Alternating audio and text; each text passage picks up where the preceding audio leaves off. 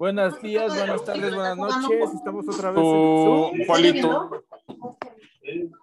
Micro. Estamos otra vez aquí en el Zoom.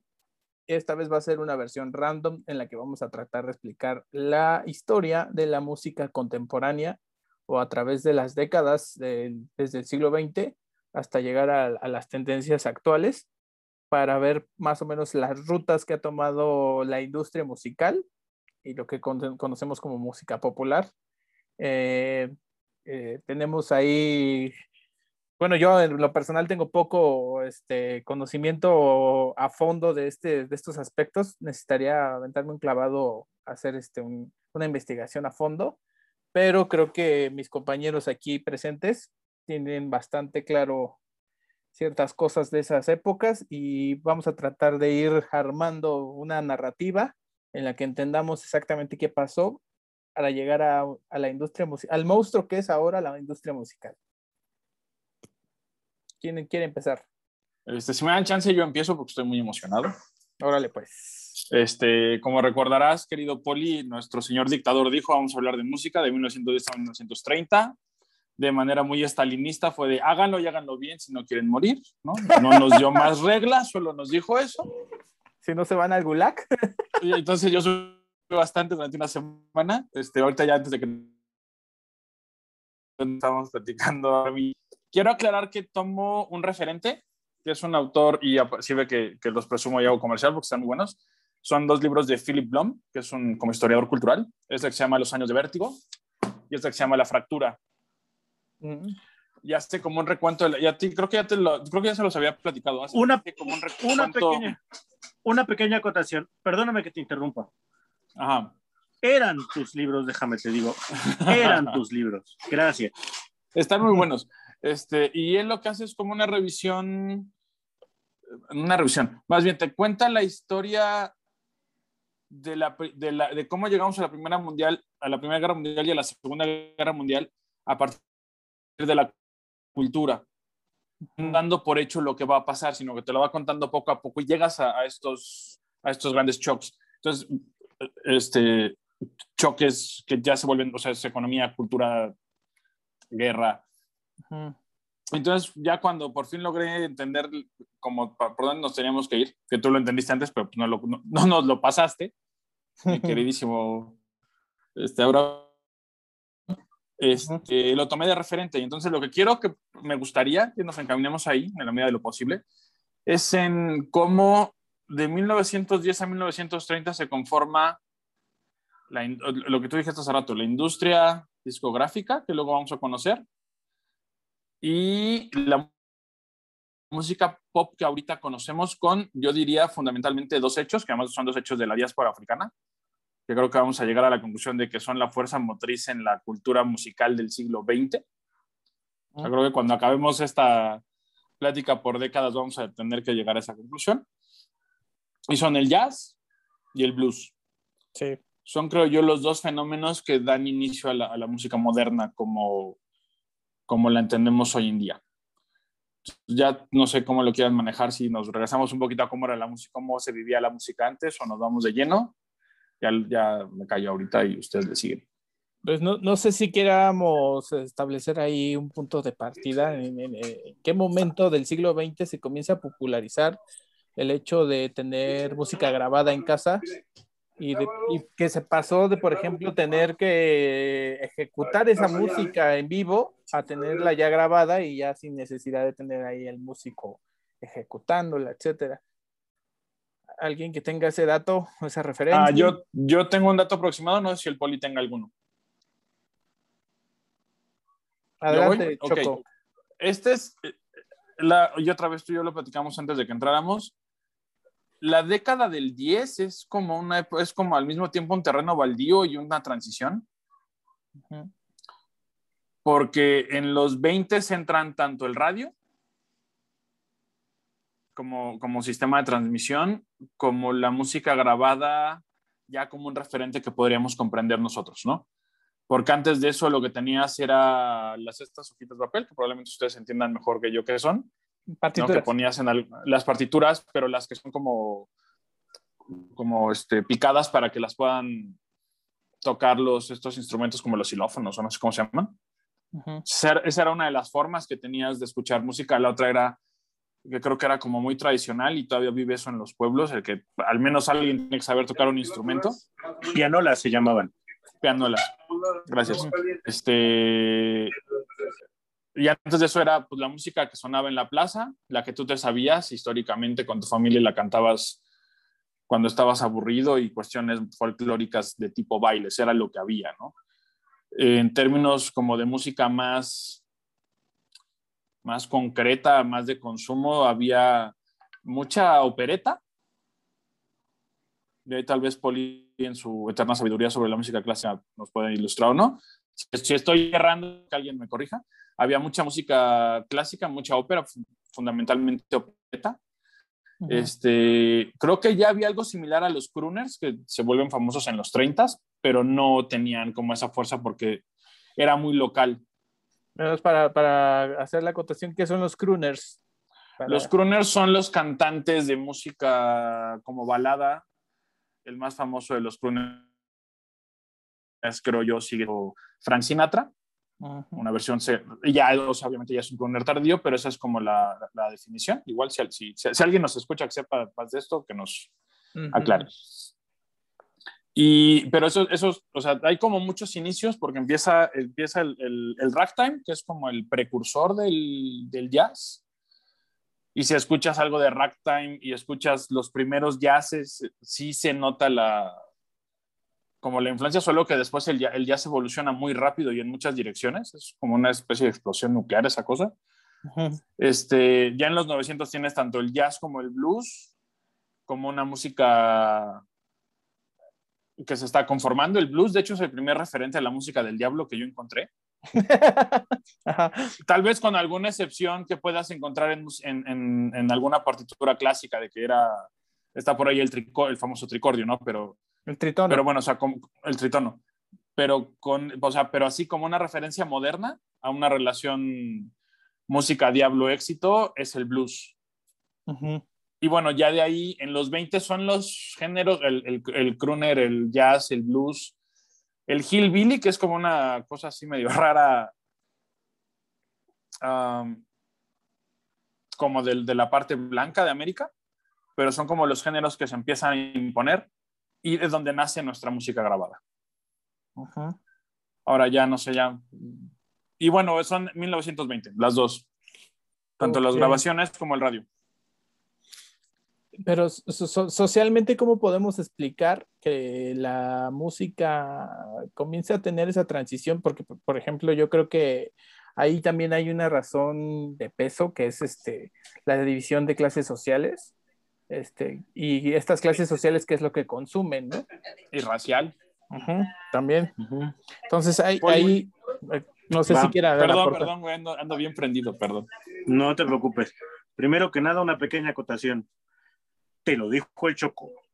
Ah, ¿Y, sabes, y sabes que iba a ocupar la del chomo en algún momento y me la ganaste, maldito.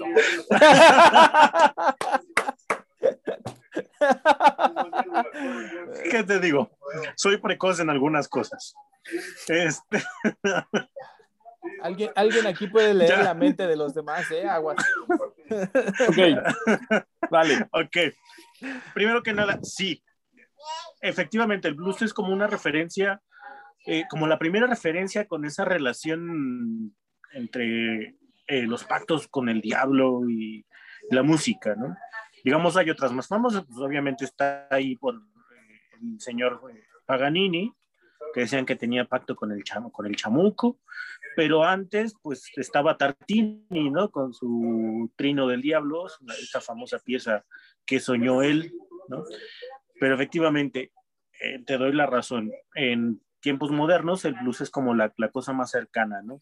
Incluso por ahí el, el señor Karate Kid me parece que protagoniza una película que se llama Encrucijada, que es precisamente la temática, ¿no? Eh, ahora ya volvemos al punto. Efectivamente, la década del 10, 20, 30 sí está marcada por estos avances tecnológicos en cuanto a la cuestión de la, eh, fonografía y, de la pianola, de tener músicos tocando en vivo, a, ya tener eh, pues las grabaciones como tal, pero recordemos que la música popular forzosamente viene de la mano de la música clásica, es decir, hay una evolución muy clara de las contradanzas, los divertimentos y de este, las gigas y, todas estas como figuras eh, dentro de la música clásica que son precisamente como bailables, incluso el, el mismo vals, ¿no? Pero ¿qué, qué, qué, diferencia hay entre, entre el, porque si hay una mm, diferencia muy marcada entre la música, vamos a llamarle de blancos, anda por ahí la Conapred, no vaya a ser que... La Conapred siempre está cerca de ti, siempre está cerca de ti. De hecho, te tiene marcaje personal por tus comentarios anteriores. ya, está bien, está bien. No, pero sí, sí, sí, sí hay que, y con esto quiero entrar a la parte que menciona justo Abraham, ¿no? Hay una clara diferencia entre cómo se toca una música, el valor que tiene una música, incluso la manera en la que se usa cierta música, para identificarse, porque al final de cuentas todo arte termina, termina en eso, en una identificación con el otro y, termina formando incluso comunidad, ¿no? En ese sentido podemos entender que la música clásica, la música orquestal, la música académica, pues estaba nada más como supeditada a las clases altas y las clases blancas en, aquellos, en aquellas décadas. Sin embargo, esta transformación, digamos, paulatina en cierto momento que fue dándose de este tipo de, músicas que les digo, de las contradanzas, los divertimentos, todo este tipo de músicas bailables que van eh, transformándose y haciendo una metamorfosis para ser parte de la identidad de todas esas clases bajas que la utilizan no solamente como un instrumento de diversión, sino también como una identificación cultural y, también, y también como un instrumento de, de, de, protesta y de, mm, ¿cómo llamarlo? Sí, sí, sí, de, un, es, es un arma revolucionaria. Podemos incluso estar hablando que, que precisamente estos avances tecnológicos y, la, y, y, obviamente la distribución paulatina que fue teniendo la música, todo tipo de música, pues hizo que estas eh, zonas marginadas y todas estas clases sociales comenzaron a tener visibilidad dentro de, del mundo social, ¿no?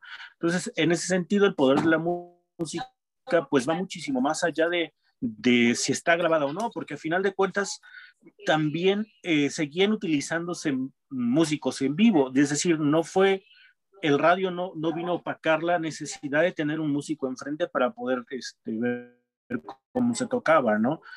Entonces, sí, hay una, hay esas décadas del el 10, el 20, comienzan a ser como la semilla de lo que posteriormente vamos a venir a entender como la música de protesta, eh, la música contestataria, que el blues en cierto sentido también es eso, ¿no? No solamente es un, un instrumento de identificación cultural, sino de contrasistema, ¿no? Y sobre todo acá, en esa década también nace lo que es la canción popular. También, ah. insisto, como un, instrumento de identificación cultural. En México tenemos el mejor, el mejor ejemplo, en todo el periodo revolucionario, nace el corrido, la canción popular como, como, como, lo que es precisamente, ¿no? Comienza ya a juntarse un poquito más esa transformación de la lírica operística a una, a una poesía más callejera, más de, más, más de barrio, más, entrañable. También ahí, entran muchas cosas así como tradicionales que son las coplas y la... Claro, ¿no? El asunto este de las bombas yucatecas, Por supuesto. Este, el, ¿cómo se llama? El, lo de Veracruz. La décima. El, son. El, son, ajá, el son veracruzano, pero pero eh, sí, claro, claro, claro. Este, tiene otro nombre, no me acuerdo ahorita, a ver si me acuerdo en el transcurso del, pero entonces empezamos a ver una amplitud de la, de la música como tal, es decir, de la música clásica ya desmitificar esa música académica y empezar a socializarla más. Es decir, la radio y estos inventos, eh, el fonógrafo, todos estos, comenzaron a socializar ese tipo de música. Entonces de pronto te encontrabas con gente negra tocando, no sé, conciertos de Vivaldi, conciertos de, de Beethoven, cuando antes estaban incluso prohibidos, ¿no? ¿Cuándo, ¿Cuándo jodidos en esas décadas ibas a ver tú a una persona de color en una orquesta interpretando una sinfonía, ¿no? E, era casi, casi imposible. Entonces, efectivamente, todas esas décadas, estas décadas 10, 20, son como el parteaguas de lo que hoy entendemos como música popular, pero, son, pero no solamente eso, sino que constituye en sí la, pues el sembradío de todos los géneros que hoy conocemos. Ah. A alguien se le ocurrió la maravillosa idea de, en algún momento, eh, por ejemplo, la polka, subirle el ritmo un poquito y ya es ragtime. Y, y a final de cuentas, todo eso se fue generando así. Al blues le subes también un poquito el tempo y es rock. Y termina, y termina siendo rock. Claro. Sí, adelante, perdón. ¿Puedo? Por favor. Ok, vamos a hacer una acotación y una conclusión de, lo que acabamos de aportar los tres. Y creo que. ¿Por qué tan rápido si acabamos de empezar? No, es una acotación nada más, como de la introducción. Ah, ok. Este, aquí lo que, lo que yo quisiera así como que subrayar es que principalmente lo que trajo consigo el asunto este tecnológico, por más que se hizo como esa eh, diferenciación entre la música académica y la música clásica y todo eso, hubo una democratización de los medios de difusión, de divulgación y por tanto también de la creación, ¿no? Eh, no es que no existiera esa música popular, sino que no tenía voz o no tenía resonancia en lo que hasta ese entonces eran los medios masivos, que yo creo que lo único que existía era el radio y, y el concierto popular por ahí, ¿no? en la comunidad. Adelante. es, que, es que ahí está lo interesante. Realmente los medios masivos de comunicación que tenías eran únicamente los periódicos. O sea, el, el, el, el, radio empieza y se alimenta mucho de estos cambios. Es, los procesos culturales son muy interesantes en ese sentido porque es un poco difícil desenmarañar cuál va primero, ¿no? Y cuál tiene más influencia. O sea, yo, no sé cómo le he ido al radio si no hubieras tenido ya estos géneros en germen, por ejemplo. Que además vienen de, de, de, varias cosas, por ejemplo, la, urbanización, que es algo que no estamos considerando. Como el pasar de, y, y lo ves claramente con el blues, que es en su origen un género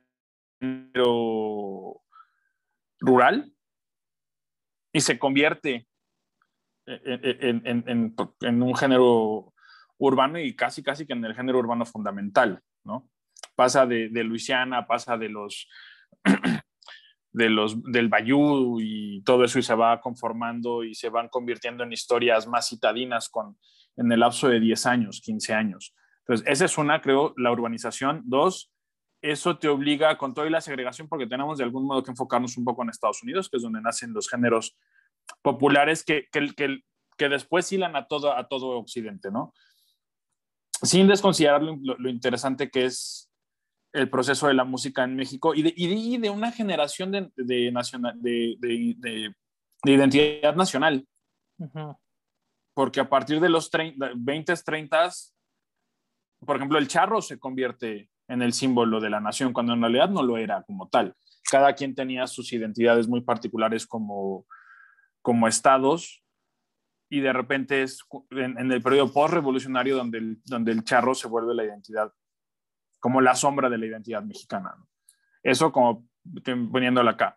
En Estados Unidos, es, yo creo, uno es la urbanización, dos, el hecho de que están más obligados a convivir blancos y negros, que aquí en, esto, o sea, otra vez, nosotros en Estados Unidos son como los, los protagonistas de la historia, porque además cada invento negro es apropiado, que yo no le veo nada, o sea, no, no quiero entrar en una discusión de apropiación cultural, pero es apropiado inmediatamente por los, por los blancos para sacar sus versiones.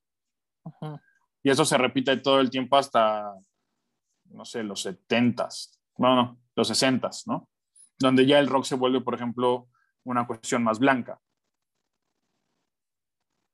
cuando antes, o si ves 50, 40, siempre tus grandes estrellas eran, eran negras y después y tenían que inventarse una versión blanca. Blanca, y blanca, pero no solo en el sentido de color de piel, sino más, más socializable, más amena, más, más bonita, ¿no? Recordemos que el, por ejemplo, el jazz, el jazz es del territorio de la heroína, al menos el jazz negro. Y todos los grandes, este, todas las grandes estrellas del jazz negro de los 20, 30, 40 pasaron, por, o si no por la heroína, pasaron por el alcoholismo. También por la marihuana, ¿no? Bueno, pero la marihuana en ese entonces no era... No era tan... O sea, no, no estaba en el proceso que se le llega después. Pero, o sea, lo que voy es que son, el, el, jazz y el blues son, las versiones originales son sucias. Y por eso le surge a los, a, a, digamos, a, a, la, a, la, inteligencia blanca apropiársela y decir, ok, hay una, hay una versión más bonita, más, más cuidada. ¿no? Es el jazz, eh, las no grandes que, bandas, por ejemplo. Yo no creo que sea como esa urgencia de que, querer limpiar y así mejorar, ¿no? Sino que más bien es la naturaleza de, de la cultura blanca, ¿no? Como que todo lo quiere así, como que a lo mejor por encimita hacer como una pulir ciertas cosas. Algunas veces le sale muy bien. blanco. Ajá, algunas veces le sale muy bien y a veces hace un cagadero. Es decir, mejor así déjalo, ¿no? Claro, pero bueno, a lo que iba es que este proceso de, de, blan de, de blanqueamiento eh, es porque en ese entonces sí existen esos miedos a la contaminación cultural. Uh -huh. ¿no? Algo que ahorita probablemente ya no entendamos, en ese momento sí existen esos miedos, y existen hasta los 50 con el rock and roll. Pero creo que me estoy extendiendo. Poli, o tú, Abraham. Poli. Pues no solamente se extienden, sino que se ven en la, sí, como dice Abraham, se ven en la necesidad de contestar esa ola cultural que, vine, que vino como un tsunami desde esa otra parte que ellos consideraban pues incluso inferior a un humano, ¿no? Digo, ya hablando en términos claros. Sí. Entonces, eh, no, no podían entender cómo era posible que mostraran talento. Es decir, el contexto cultural en el que se desarrollan este tipo de músicas era, era um, imposible desde la perspectiva blanca. No podía suceder. Incluso no debía suceder. Y por eso la necesidad de blanquearlo con muy malos resultados desde mi perspectiva, porque efectivamente pues, podemos darnos cuenta que durante esa década, salvo sus honrosas excepciones, pues los blancos no tienen talento, ¿no? O sea, va a sonar así, pero. No, tampoco. Pero es, no. es sincero. Con apret. Racismo ¿Otra vez? ¿Cómo, ¿Cómo, que no existe el racismo Ah, qué chairo no, que pero, me saliste no, pero, también tú. Es que platiqué con Gibran hace como Sí, ya vi, minutos. ya vi, ya vi, ya vi. No, no, no, no, pero a final de cuentas los resultados Ay, esta, Dios. o esta prisa por, por apropiarse, como bien lo dijo David, de, de, una ola cultural que obviamente no les pertenece, que no conocen y que no los identifica, genera muy malos resultados que se van mejorando con el tiempo y que a la larga, allá por los 50, como también bien lo menciona David, comienzan ya a amalgamarse más y a tener una mejor forma. Incluso eh, comienzan ya a, a, tener más, más, eh, más fuerza. Adelante, joven dictador. bueno, no, también quiero hacer otra acotación, que yo creo que más bien no es tanto que la, la, la, las versiones blancas de toda esta cultura. Lo que pasa es que esa democracia... supremacista eres. Ok, la canción. Por esta democratización del, del, de los medios para hacer la, la, divulgación y para crear música, este, crea un tsunami de, de, corrientes, o sea, todas las voces al mismo tiempo quieran hacerse oír. Pero pues ahí sí vamos a, hacer, a, decir, a ser sinceros y a ser honestos que eh, la cultura blanca y, por ende sus, élites financieras y capitalistas tenían el control de todos estos eh, de todos estos medios, ¿no? Como siempre ha sido. Entonces yo creo que eh, han aplicado la misma fórmula siempre que sale algo nuevo, lo, incluso lo estamos viendo ahorita con el reggaetón, ¿no? Lo asimilan, lo hacen su versión y después lo descafeinan y ya. Híjole, aquí sí difiero. Como que controlan, Yo también.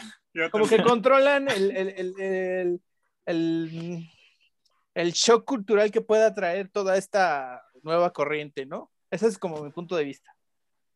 Híjole, aquí sí yo sí difiero difiero, feamente. yo sí difiero. Sí, yo también. Te voy a decir por qué. Porque no estamos hablando de democratizar los medios de comunicación, porque pues no. O sea, había así, claro, un, control muy férreo de los medios de comunicación. Ellos decidían qué se publicaba, cómo se publicaba. Bueno, en realidad no ha cambiado mucho, pero, este, pero sí había un control más, más estricto. Entonces, en ese sentido, no, no puedes hablar de que la música o, se democratiza a través de los medios y sobre todo ese tipo de música. Se empieza a ver precisamente como una ventaja, es decir, que la apropiación cultural de esta ola va a retribuir incluso a formar una identidad norteamericana, eso ya es distinto. Entonces sí, se ven forzados a reconocer esa parte en cuanto al arte, sin embargo, no a democratizarlo, porque de, ese, de esos ayeres, ¿quién recuerdas que se ha conocido? Robert Johnson. ¿Quién más? Ah, Hay un montón, Luis O sea, sí tienes un. Dependiendo en, qué, Armstrong, ok, en qué género te vayas, sí tienes un buen. Pero ahí yo tengo una, una, Dale, una- una teoría alternativa. No se democratiza, se masifica. Ajá, exactamente. Esa es la ¿no? palabra Entonces, que la, estaba masifi- buscando. la masificación provoca que los cambios, que los gustos cambien. Ujú. Y, y que, y que quienes tienen el, el, digamos, el poder económico de tener una estación de radio terminan eventualmente pasándote jazz. Porque es O lo que o sea, estos negra. son procesos, o música negra en general, porque estos son procesos que empiezan, no, no tenemos que verlo como desde nuestra lógica actual, tenemos que verlo en su momento. Estas cosas empiezan en los bares, en los antros de más mala muerte, y van ganando popularidad por áreas, ¿no? Porque hay, por ejemplo, las escenas muy fuertes de Nueva York, las de, las de Luisiana, ¿no? que es el, el- se supone que es el lugar de nacimiento, cuando menos del blues, pero son escenas muy locales que se van haciendo fuertes y se van haciendo grandes por puro boca en boca. Estamos hablando de el, el- el jazz, es lo que estaba revisando es que los primeros rastros de jazz como tal, aunque muy relacionado todavía con el ragtime, son de los 1900. Entonces tienes aproximadamente 15 años, entre 1900 y 1915, para que esto vaya empezando a agarrar una fuerza subterránea y termine explotando por incluso la gente blanca iba a estos lugares de mala muerte a escuchar estas a escuchar estos músicos y luego los empiezan a adaptar adoptar en los en los lugares más finos.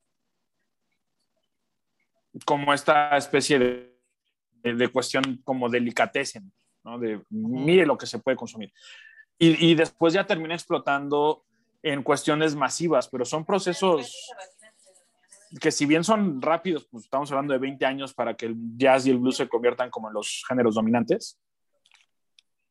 Eso es, es, es, es por etapas y es muy de abajo hacia arriba, ¿no? Es Este...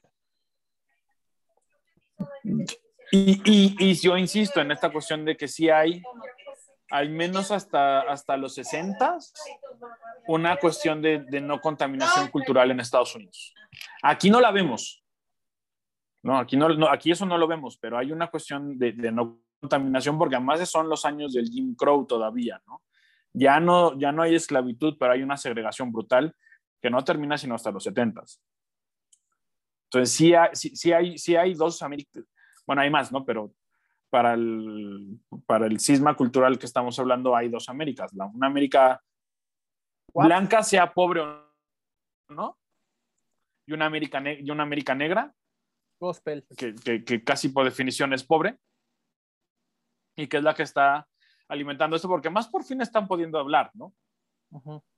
O sea, por fin están encontrando voces a través de, de, de expresiones culturales. Una no sé si ya me salí de tema, perdón. No, no, no, no, no, no, no más bien. Uh. Una pequeña acotación.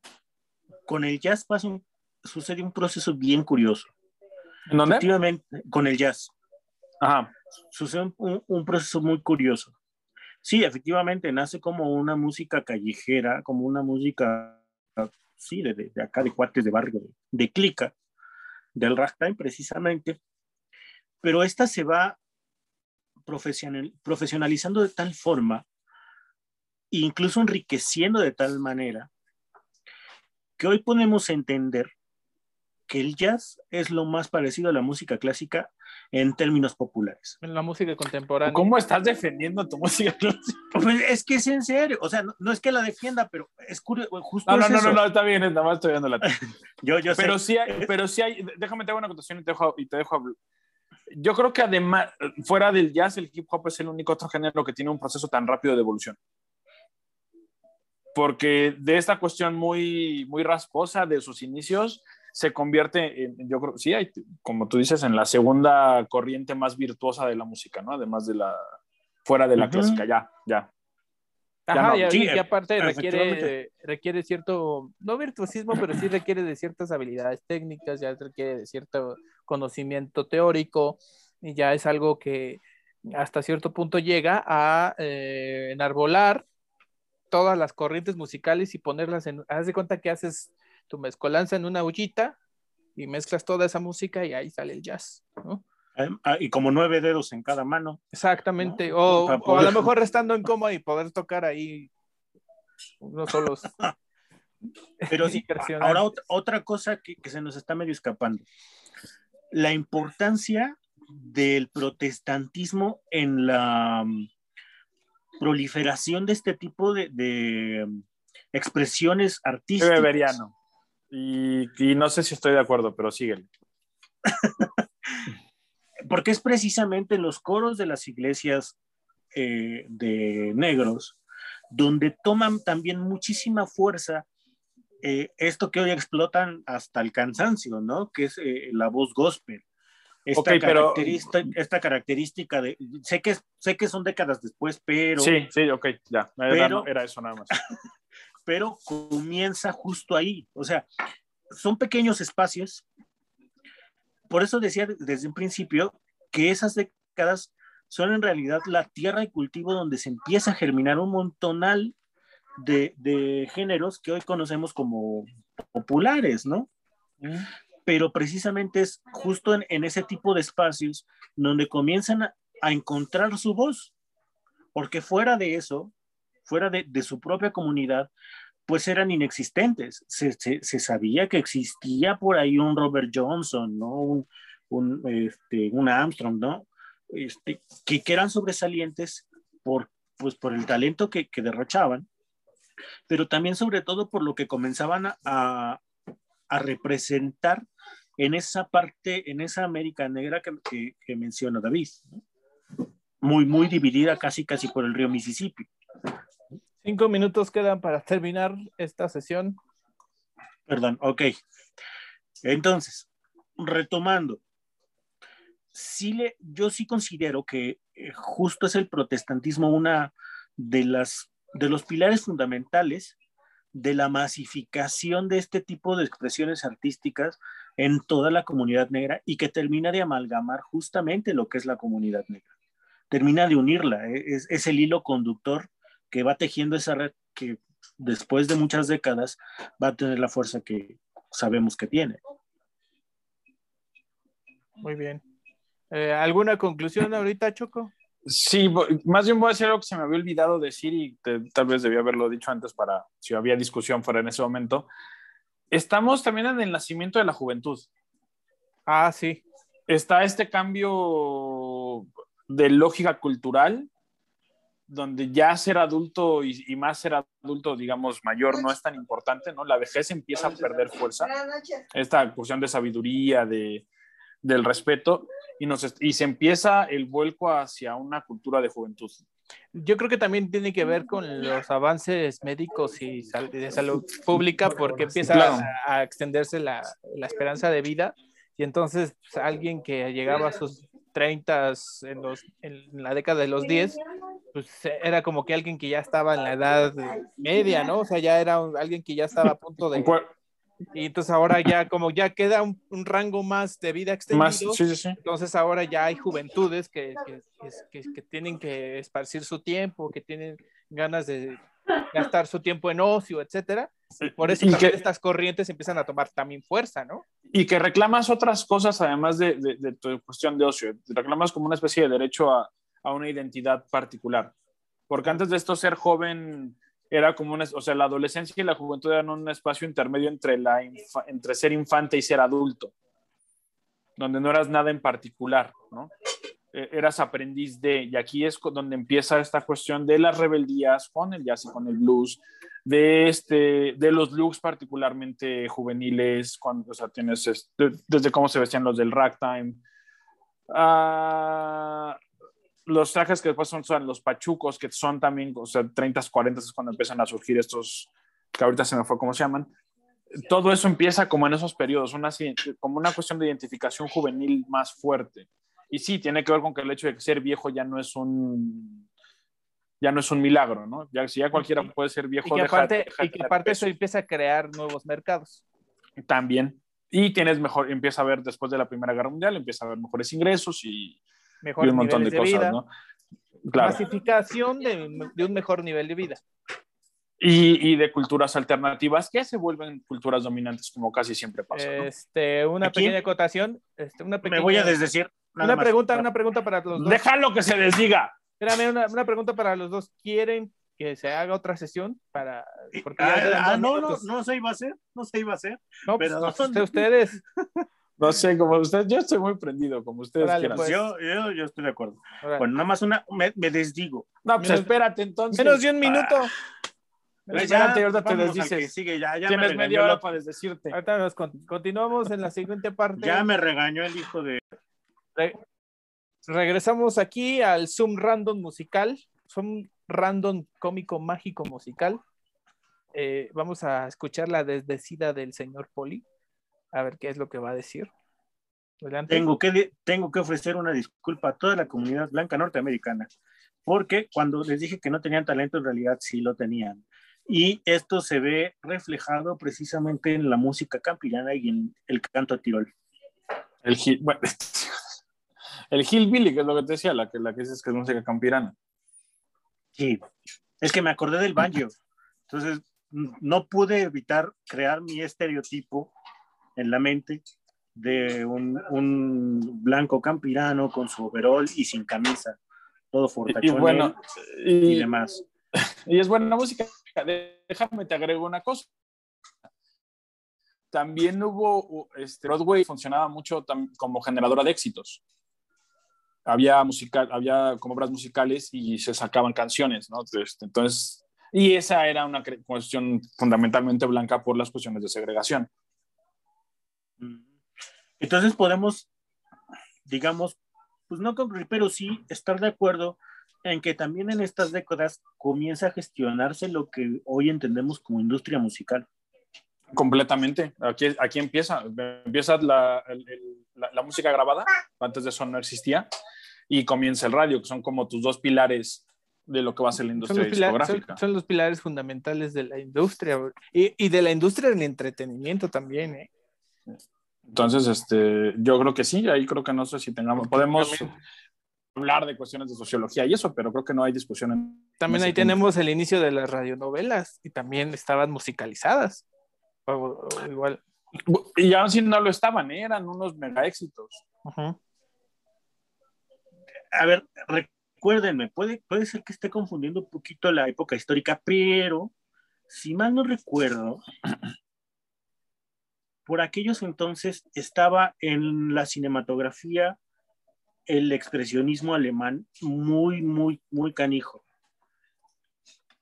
No, no recuerdo. Y esto se los digo porque también empieza a hacer ese cambio entre la, la película muda y la, y la sonorización de la, de, la, sí, perdón, de la cinematografía. Sí, de ¿no? hecho, como tal. hay- Y entonces en ese sentido la música también adquiere otro, otro- ahí, otra ahí dimensión. empezó también lo de que las, la- las películas empezaron a- sincronizar empieza- con las pianolas, ¿no? Perdón. Ahí no, no, tenía este. Espérame. El Golem es Sí, tiene razón en lo del expresionismo alemán, empieza en los empiezan en los 20 Perfecto. Sí, según Wikipedia, ¿eh? tampoco es que tengo un libro aquí, estoy, este, estoy, viendo lo de Wikipedia, pero sí. Es finales del me 19 justo por el golem. E inicios del 20, y fíjate que yo, yo me fui al gabinete del doctor es creo que de las primeras películas de terror también que hay. Es que justo, y el cine sonoro empieza en los 30, ¿no? 1927 empieza como el primer antecedente de cine sonoro. Entonces estamos. Es que justamente. Sí, sí, sí, adelante, adelante, adelante. Altamente recomendable. Deja de estar, habla de, de deja de estar de presumido, y, cómo, y, cómo, y cómo y te quejas de mí, ¿eh? A ver. Y de, y de, tu, tu y de cómo te va cambiando la. Hasta le brilla más la, barba. en inglés.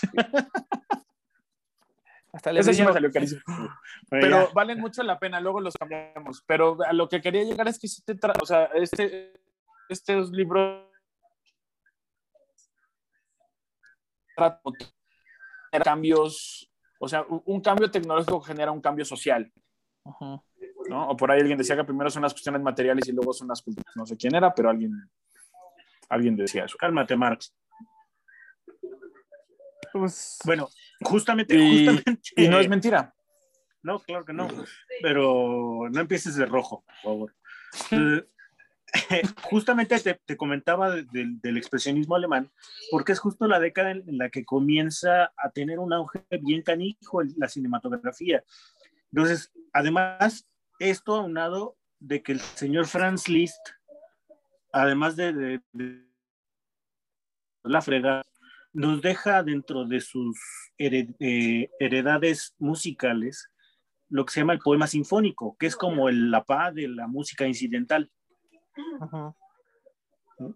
Entonces, retoman esta idea de, de, Liszt, si tú quieres, del poema sinfónico, para precisamente comenzar a musicalizar el, eh, este tipo de, de, filmes, ¿no?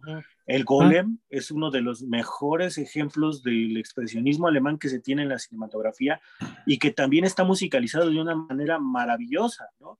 Después viene pues, otro, otra película también muy del expresionismo alemán, y, que de hecho sí pertenece al expresionismo alemán.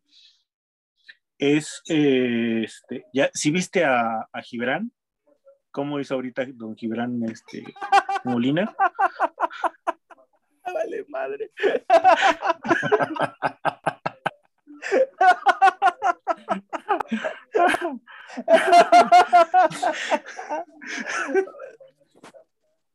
Perdón, perdón, perdón.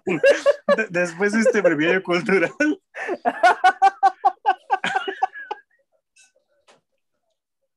Perdóname, Ay, no, no, no, pues es que sí, te la concedo. Ni cómo ayudarme. para, que, para que te hagas viral tu hijo de la fregada. ok. Ok. es precisamente una de las películas más icónicas, la que termina también como de gestar esta parte de, de dimensionar de otra forma la música, que es Nosferatu. Mm. La banda sonora de Nosferatu es una maravilla. Yo creo que, yo creo que ha sido la, ha sido una de las piezas o de las bandas sonoras mejor compuestas en toda la historia de la humanidad.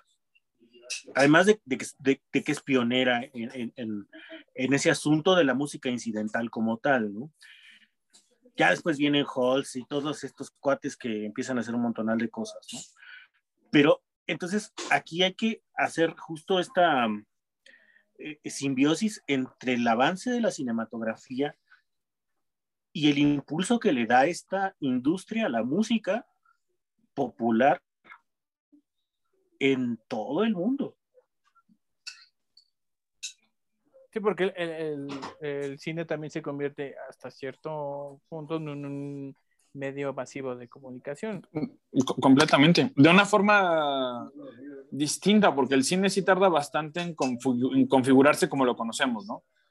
Tienes los procesos de que primero te... Eh, eran como, como shows de circo, bueno, nosotros entendemos acá más bien como circo o feria, donde alguien se compraba su cinematógrafo y pasaba y ibas adquiriendo como los como, como cortos antes de, de tener este ¿Por qué se está burlando, cabrón? No, no sé, creo que el, virus de. Pero no, perdóname. Es que exacto, me acordé, me acordé de Gibran Molina, discúlpame, adelante. Ah, está bien. Este.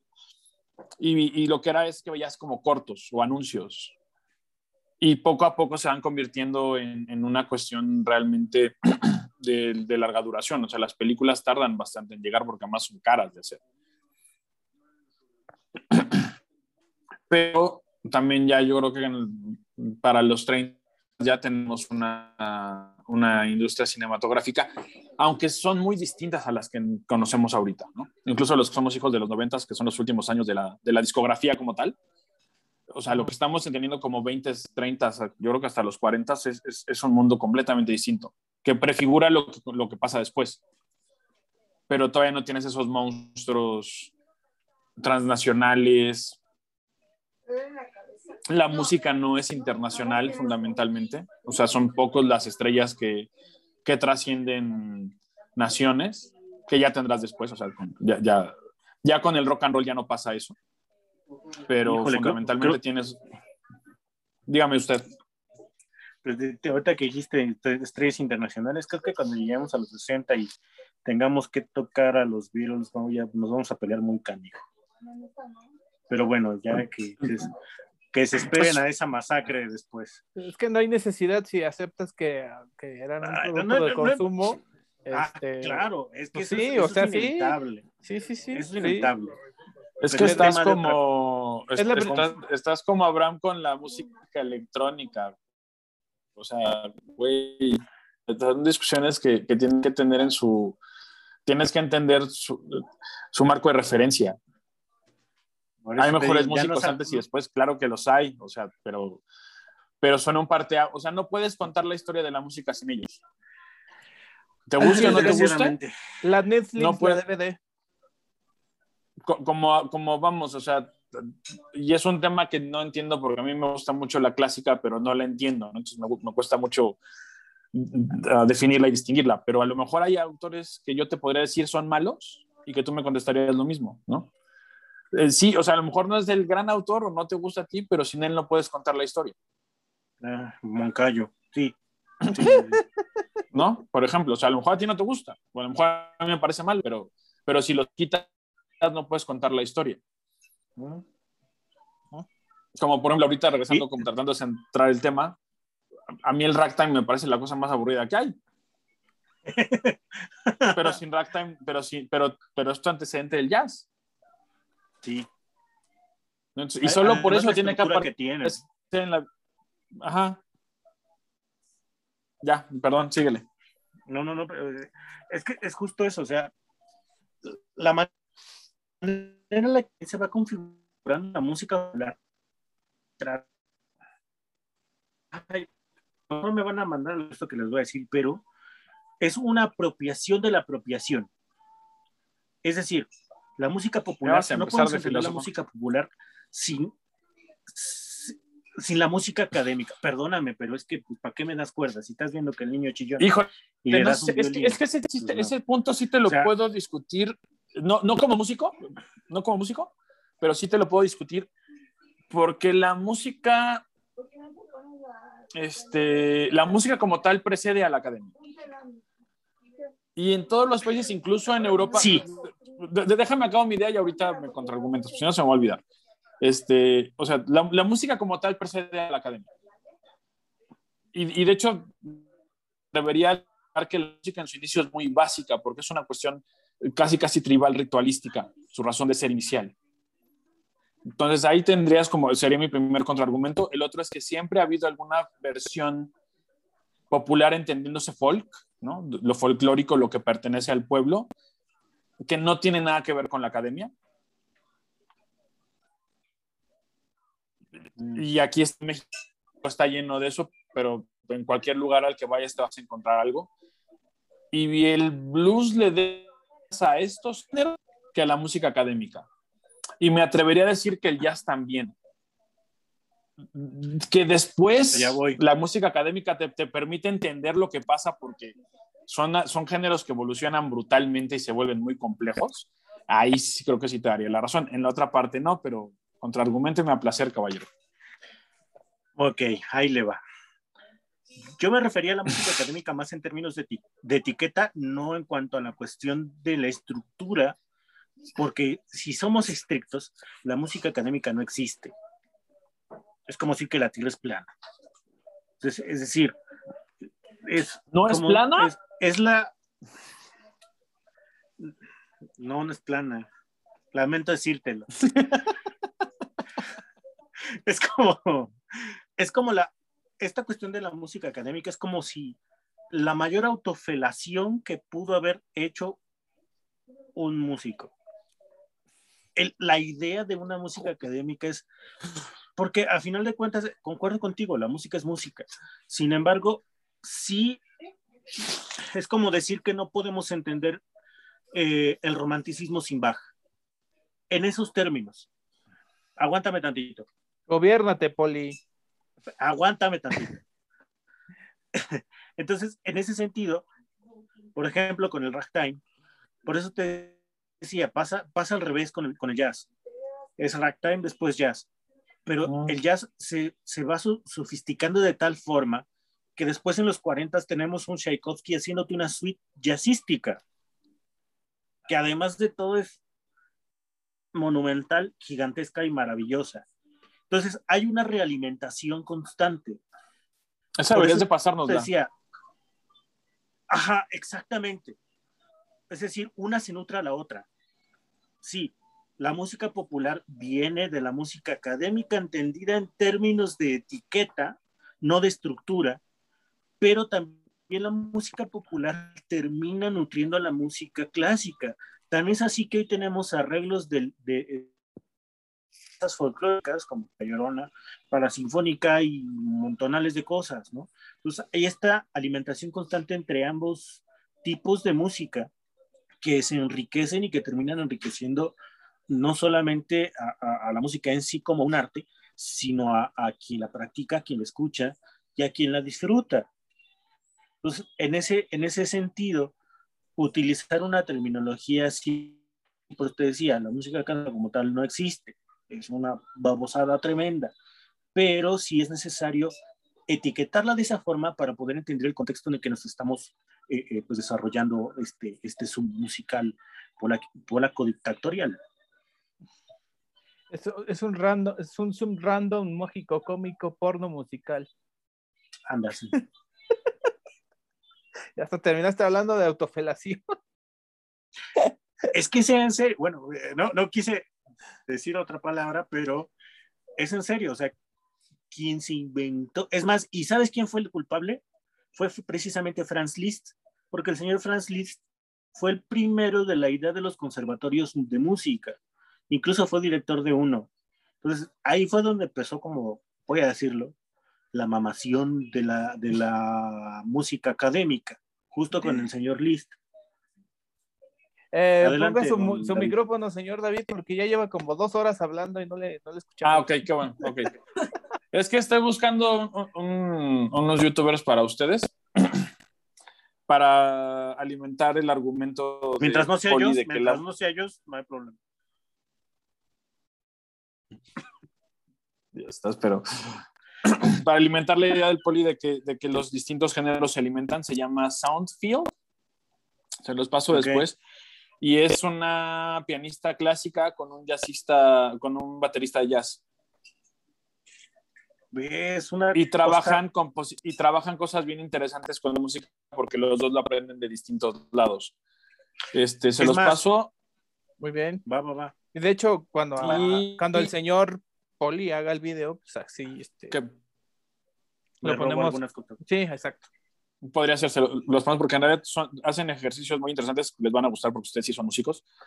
Este, Según, ah, según, no, no, pero o sea, lo mío es, es, es, es puro, es puro gusto por el sonido, no, no, no tengo ni la escuela ni el oído, ustedes sí lo tienen. Y, y bueno, el poli es como multiinstrumentalista y no sé qué tanto. Sí, no, no, tú eres una bestia en términos de música, no, no, no lo pondría a discusión. Y, y Abraham es bastante bueno, aunque, aunque le guste Luis Miguel, ¿no? Pero bueno, cada quien, cada quien sus gustos. Oye, tiene su margen de complejidad, amigo.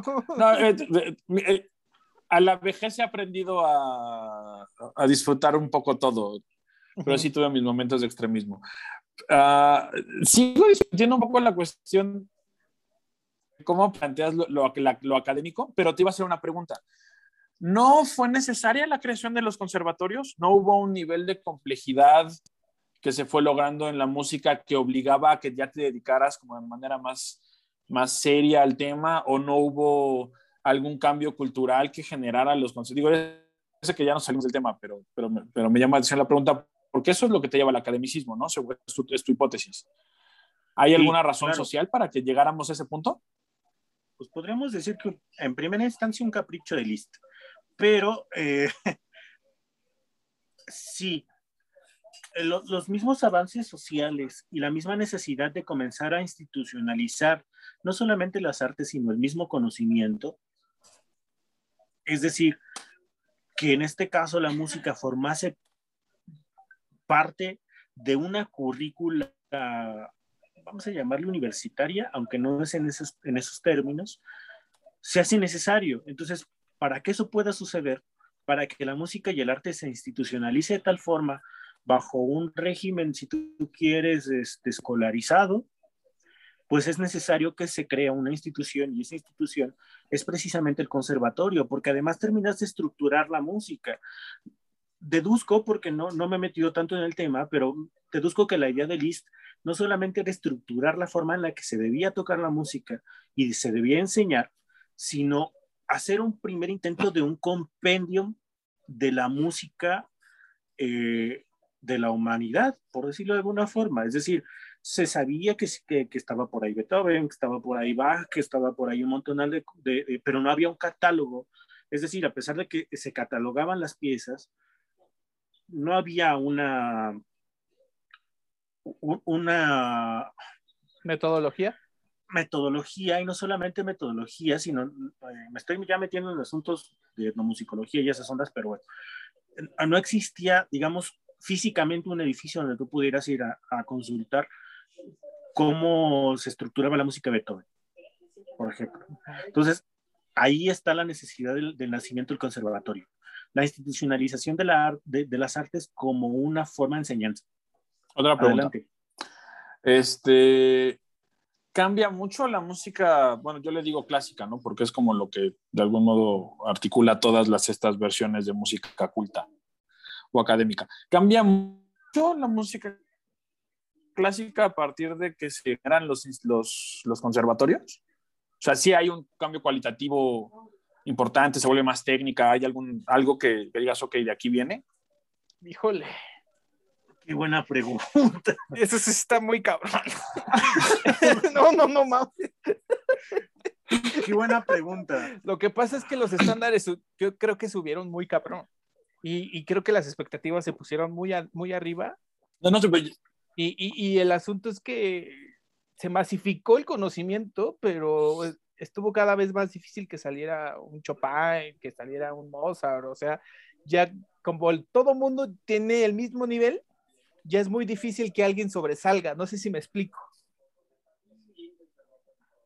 Con sus asegúnes, pero sí. Es decir, a final de cuentas también la idea del conservatorio, también, también, la idea del conservatorio era justamente captar desde pequeños a este tipo de, genios, por llamarlo de alguna forma. ¿no? Uno de los mejores ejemplos es Wagner. O sea, Liszt fue profesor de Wagner, si mi memoria no falla. Entonces, tienes a un cuate que es director de un conservatorio que te enseña música de cierta forma, más estructurada, más, eh, más planeada, no tanto así de, ve, pues el primer dedo lo pones aquí y el segundo acá, no, no, no, no. Ya está más estructurada la forma de enseñanza.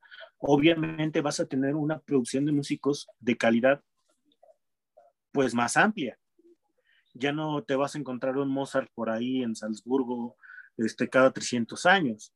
Ya no vas a, ya no, van, ya no vas a tener la necesidad de encontrar un genio, ya puedes generar genios. Va a sonar gacho, pero puedes fabricarlos. Entonces, o sea, eso sí. Otra vez. Ajá, ajá, ajá. A ver, aquí sí declaro mi ignorancia. Me gusta mucho, pero soy muy ignorante del tema.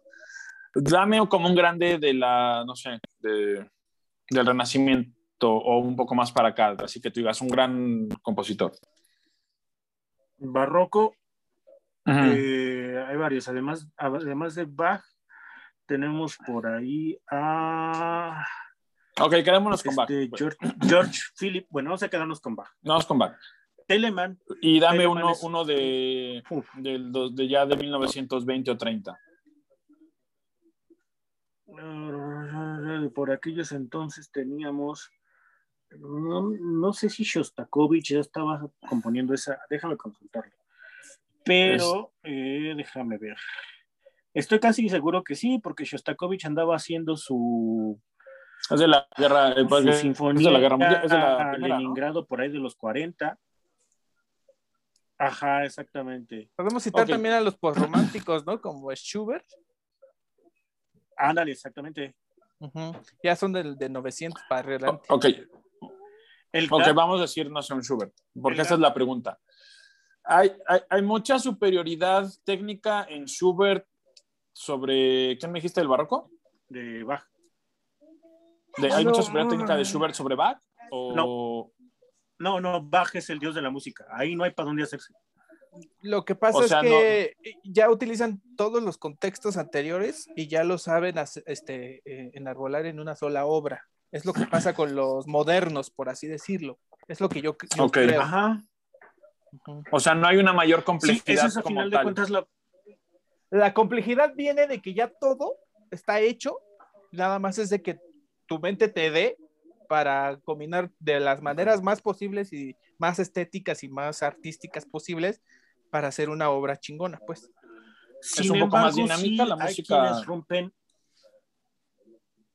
Sí, sí, sí, O comienza sea, la a ser clásica más moderna es más dinámica. Ok, Ujú. Ajá. va. E incluso comienza a tomar, eh, por esto esta, esta cuestión que te comentaba de la, de la alimentación de los géneros, comienza a tomar elementos de, de la música folclórica, de la música popular para nutrirse y transformarse, porque al final de cuentas, y yo te lo digo como músico que he ejecutado este tipo de música, es, a lo mejor me van a mandar la fregada por esto que te voy a decir también, pero llega un momento en, en que tocar el guapango Moncayo se vuelve tan monótono que dices, ok, ya, mano, otra cosa. Entonces te empiezas también, una de las desventajas de tener eh, eh, músicos así, eh, casi, casi formados en serie, es que el repertorio siempre es el mismo. Siempre es el mismo, no cambia, de verdad. ¿Cuándo, cuándo has escuchado, de verdad, una, por ejemplo, en términos de, de una orquesta sinfónica, ¿cuándo has escuchado una sinfonía distinta de Mozart que no sea la 25, una sinfonía de Beethoven que no sea la quinta, la séptima o la novena? Pero a ver, déjame te, te volteo la pregunta. ¿Eso se debería a esta especie de fabricación en serie o a un, a un gusto popular muy estandarizado porque nos falta cultura en esos géneros? También. Sí, No, porque, o sea, más, más a lo segundo. Sí. no sé, otra vez Es, que en un esfuerzo de revuelve en tu, en tu vasto conocimiento de esa música y, y, y sácame a un, un autor de los 1800 que solo tú conoces y si vas a llenar tu sala, ¿no? Entonces, Chopin. no sé si es Uh, para Chopin todo el mundo, o sea, todos Chopin conocemos a. Chopin. Pero, pero si Sí, te llenan, sí. o sea, yo este. Conozco. A ver, dime, dime, ajá. Mussorgsky. Modesto Mussorgsky. Se apagó tu micrófono, este, David. Por ejemplo, a él también lo conozco porque me gustan mucho los rusos. O sea, hacen Bueno. una música impresionante a partir del 1900. Ujú. Pero, ¿no? pero, pero, pero Mussorgsky, lo, o sea, muy pocos conocen a Mussorgsky. Esta, esta pieza que, que, que- que todos se preguntan de quién jodidos es, que es como de medio tenebrosa, la de este, la montaña, ¿no? es de Mussorgsky Mm. y, y nadie, tú dices, "Ah".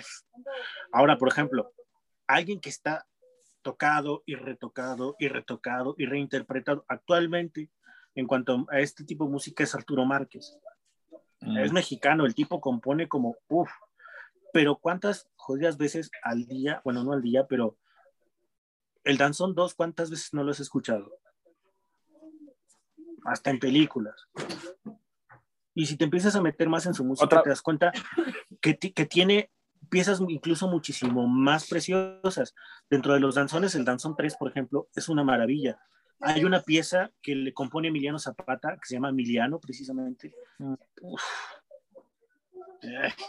¿No?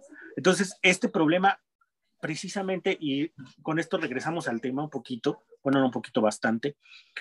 Sí, la masificación de este tipo de música. Wow. A ver, ¿ahí me escuchan? Yo sí. Ah, ok. La Ya, masificación, de, la, ok, la masificación de este tipo de, de- de música y de, de cualquier tipo de música, no solamente la clásica, sino la popular, es que nos encontramos forzosamente en el callejón sin salida de que vas a, vas a producir fórmulas, ya no produces innovación en cuanto a, a la forma de hacer música, solamente vas a repetir la Estamos hablando- que, que es exitosa. ¿Puedo? Estamos hablando. Vas, vas, vas, Abraham. sí estoy de acuerdo en este asunto de la masificación, pero más que nada también es que en aras de crear todavía una divulgación latente que sea todavía este, asequible y que, y que la gente tenga como que ese gusto todavía por, a lo mejor por tener o, o llevarse la experiencia de escuchar una orquesta sinfónica, filarmónica, etcétera, tocando todos estos, ahora sí que Beethoven Greatest Hits. este, Pues sí, tal cual. es, o sea, eh, es que en aras de que de conservar ese mercado y de que a, a la gente tenga todavía en el inconsciente colectivo estas obras, pues se tiene que recurrir a lo que ya se, a lo que sabe que, a lo que se sabe que es este rentable, ¿no? Eh, y lo que sabe es que la gente a lo mejor te va a aplaudir a fuerza, no, no sé. Y, y también ese, ese, fenómeno se reproduce también en la música popular y en la música eh, Ok, del pero- mainstream, de la industria musical. Pido, Ujú. Pido derecho de réplica, porque estamos, no estamos hablando del 2020, estamos hablando de los 30. Ujú. Y en los 30 no todo está hecho. A lo mejor en la música culta sí, en la música académica sí, puede ser. En la música popular está empezando. Ujú. Todo es nuevo. Y sí, o sea, hay, hay- hay un proceso de, de reciclamiento, pero no es un reciclamiento donde lo que sigue es igual, es completamente diferente. Y esto te dura hasta los 90. O sea, este- Eh, eh. estamos hablando, estamos hablando con el, con, el, con el cinismo del 2020, que incluso te diría que es un poco exagerado, pero ya llega, espero que lleguemos al 2020. Es que, Pero- como yo lo veo, Déjame acabo, Ok. déjame acabo. ok, ok. Pero ahorita estamos hablando, o sea, esta conversación es sobre 1910-1930. Y todo lo que ocurre entre 1910 y 1930 en, en música popular es nuevo, es original y es único. Porque el, o sea, el, el acelerar para hacer ragtime es, nu- es nuevo y único. El tomar elementos del ragtime para hacer jazz, que luego va a explotar en no sé cuántas formas, es único. El blues como la voz del oprimido que se masifica es único. O sea, incluso el, proceso de los crooners, con cómo se configuran, que después también son estrellas de- del cine, cuando por fin deja de ser mudo. O sea, todos esos procesos son... ah, Ese es el primer momento en el que los ves. Ya, perdón. Ah, ya se me Cabrón. fue la idea. vale, madre. Uy, A ver, ahí va, ahí va, ahí va, ahí va. Es que creo yo, no sé, a lo mejor el poli me va a mandar al carajo. Este, creo que yo, creo que yo también que esa nueva complejidad que se da a, a la hora de complementarse con la música académica y todo eso, es, es debido a, a accidentes de apreciación musical, porque la música popular a veces nace de eso, de que a lo mejor va en este tiempo, pero como yo lo escucho así, en el pueblo, en la comunidad, pues así lo hago, y así me suena bonito y así le suena bonito a mi comunidad. Y, y ya has pasado a lo, a lo académico, dices, ay, güey, es que sí está equivocado, pero si lo teorizamos, a lo mejor lo transformamos en esto. No sé si me No, te, doy, te doy- te doy toda la razón. Ajá. Y el mejor, el mejor ejemplo de eso, precisamente, aunque no me guste, es precisamente el, el guapango Moncayo. El joven Moncayo toma una, un- una cuestión meramente cultural, de identidad cultural, es decir, el guapango, que ni siquiera es un guapango, es un, eh, eh, son tres sones, y les, da y les da una forma maravillosa. Hay incluso pues, la parte más conocida, pa, pa, pa, pa, pa, pa, pa, pa, pa, pa, pa, pa, pa, pa, pa, esta parte del pa, pa, él no le escribe así, es un dosillo, es decir, el acento es, es distinto, es para, pa, pa, pa, pa, pa, para, pa, pa, pa, pa, pa, pa, ¿te das cuenta? Es, ahí está el acento. Entonces, si tú lo escuchas, pues no, no está, no se toca como lo escribió, porque es precisamente esto que mencionas. En el momento en el que esa música se convierte y se, y se hace parte de una identidad nacional, ya lo que diga la partitura es lo de menos. Ajá, sino la interpretación viene de lo que yo siento bonito, ¿no? De, la parte estética que, hasta cierto punto el espíritu de la era y del contexto le da. ¿no? Claro, por supuesto. Eh, y eso también sucede con la música popular de, de, pues, pues, de todas las décadas. Pero precisamente este periodo histórico que estamos tomando, es decir, del 10 al 30, pues yo insisto, es el nacimiento de lo que hoy entendemos como música popular. La posterior masificación de, de, esta es lo que le da potencia y le da incluso una nueva dimensión a la música en todos los sentidos y, y, en todos los géneros y todas las formas de tocar y en todas las estructuras que la música puede llegar a tener.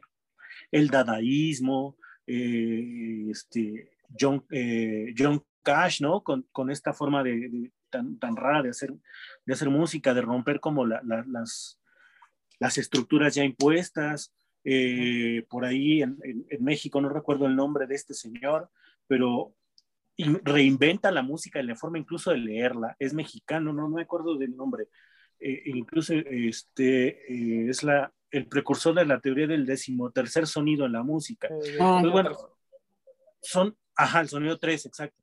Entonces, eh, pero reinventa la forma de hacer música. Entonces, sí, de los, de los inicios del siglo XX a finales, vemos que la música avanza así, y se transforma constantemente, constantemente, constantemente y rompe las estructuras establecidas.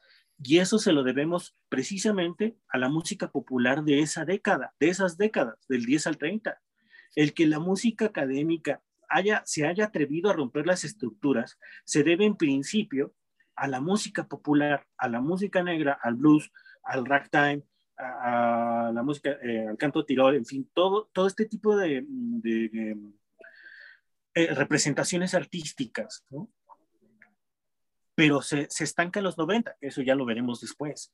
Entonces, digamos que hay dos, dos situaciones en la música.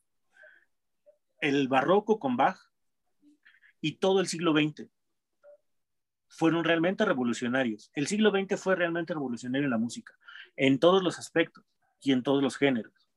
Y eso fue gracias a la música popular de justo que se da en esa década, entendida como un, como un amalgamiento cultural y como una identidad cultural, como una pertenencia incluso a, a, un, a un, contexto histórico específico. Entonces sí, efectivamente, la, música popular es la madre incluso de la música académica del siglo XX. Y Poli Di Mamadore ha hablado en este podcast. Creo que ya no hay este, más que decir después. Ya de... quedó, quedó un minuto y ya tenemos que despedirnos. Les agradezco infinitamente su participación. Este, estuvo muy bueno. Yo creo que da para más, pero hay que aguantar porque quedan todavía más décadas a analizar.